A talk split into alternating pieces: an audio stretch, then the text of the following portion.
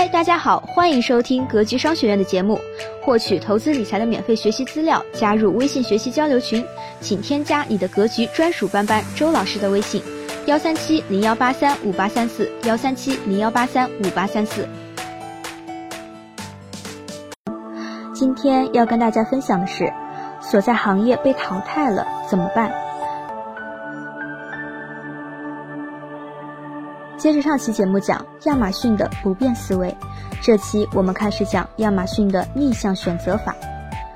美国最有名的华人单口相声演员黄西，他在自传里讲过一件事：黄西主业是生物化学行业，单口相声是他最大的业余爱好，从事了七八年，一直没有什么起色。他开始自我怀疑，到底一个华人能不能在美国用英语表演单口相声？刚好此时他的儿子出生了，经济上、时间上的压力令他不得不反复考虑是否就此放弃。可某一天，他的脑海里猛然出现了这样一段未来的对话：“爸爸，你老爸以前也是个单口相声演员。”儿子：“牛逼啊！那后来为什么不做了？”爸爸：“因为你出生了。”儿子。为什么犯错的总是我？黄西想，难道未来要这样向儿子解释自己放弃的原因吗？不，不能这样。后面的事大家都知道了。黄西的坚持得到了回报，他成为美国最成功的相声演员之一。儿子再不需要担心这个问题了。人总有一种错觉，对发生在现在的事比对将来会发生的事更敏感。因此，往往倾向于夸大眼前的困难，或者夸大眼下的成绩。有一句话叫：“人们总是高估今天的变化，却低估未来五年的变化。”其实，未来五年是很难预测的，低估也是无法避免的。而真正危险的是高估今年的变化，去徒劳地追逐眼前那些稍纵即逝的目标。要抵抗这些不良倾向，就需要像黄西那样。假设自己站在未来，回想此时的想法，看看他是否经得起时间的考验，是不是拥有十年不会变的价值。这个方法也是贝索斯提倡的逆向选择法。亚马逊智能硬件一筹部门副总裁曾以一筹的诞生经历为例，介绍过这个方法。在一般的公司，一旦有人提出一个新想法，我们大概会讨论一下，这个产品创意是一个真正的需求吗？它有利润吗？我们能做得出来吗？但贝索斯的要求是，让一球团队撰写一份在未来发布的新闻稿，并允许其中有大量科幻的细节。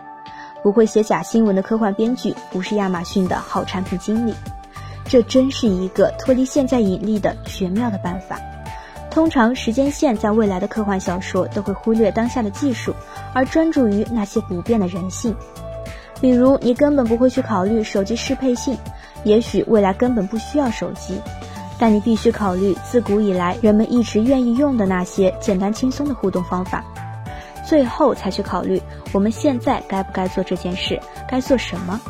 这就是亚马逊的逆向工作法，不是根据现有技术和能力来决定下一步动作，而是根据不变的价值设想未来的需求，倒推现在该做什么。